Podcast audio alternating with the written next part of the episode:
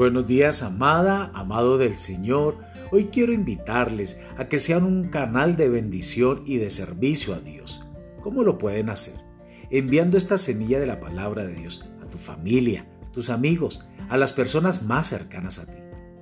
En Efesios capítulo 2, verso 10 nos dice, Porque somos hechura suya, creados en Cristo Jesús para buenas obras, las cuales Dios preparó de antemano para que anduviésemos en ellas. La semilla de hoy se titula Las buenas obras están preparadas. El servicio se expresa en buenas obras.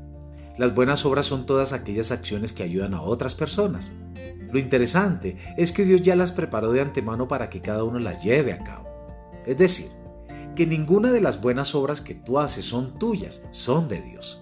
Dios las preparó y planificó antes que se te ocurrieran a ti.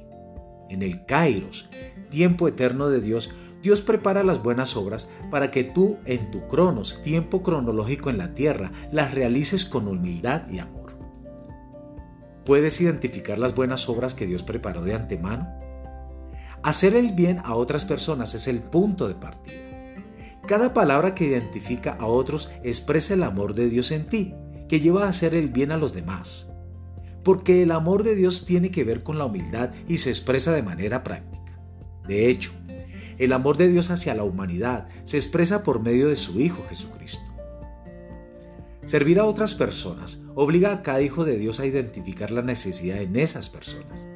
No centrarse en sus propias necesidades, sino que lo lleva a salir de esa condición para ver a otros. Cuando no das el paso de servicio, sigues en actitud egoísta, pensando solo en ti.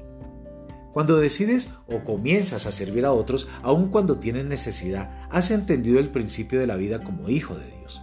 Esa decisión necesita concretarse en acciones. No pienses que se trata de hacer un gran proyecto de ayuda social. Estamos hablando de comenzar con cosas pequeñas. Arregla tu casa, aunque tus padres no te lo pidan. Lava los platos después del almuerzo para que tu esposa no tenga que hacerlo. Invita a tu suegra a almorzar y atiéndela con amor.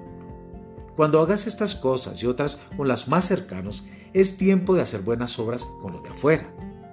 Si eres menor de edad, coordina con tus padres las buenas obras que puedes hacer para ayudar a otros fuera de casa. Si puedes decidir por ti mismo, comienza a ayudar a los más cercanos. Considera cómo puedes apoyar en tu cuadra o en tu barrio. Piensa en cosas específicas que pueden ser útiles para manifestar el servicio a otras personas, aún a quienes no conocen a Cristo. Reflexionemos. Identifica las buenas obras que fueron preparadas de antemano para que tú las lleves a cabo. Realiza una lista de buenas obras que pueden hacer con tu familia, con tus amigos, con las personas que te rodean. Quiero leer este texto que se encuentra en Marcos, capítulo 10, verso 45, donde papá nos enseña, porque el Hijo del Hombre no vino para ser servido, sino para servir y para dar su vida en rescate por muchos. Amada, amado, que a partir del día de hoy tu vida sea un día de servicio a los demás. Dios les bendiga en esta mañana.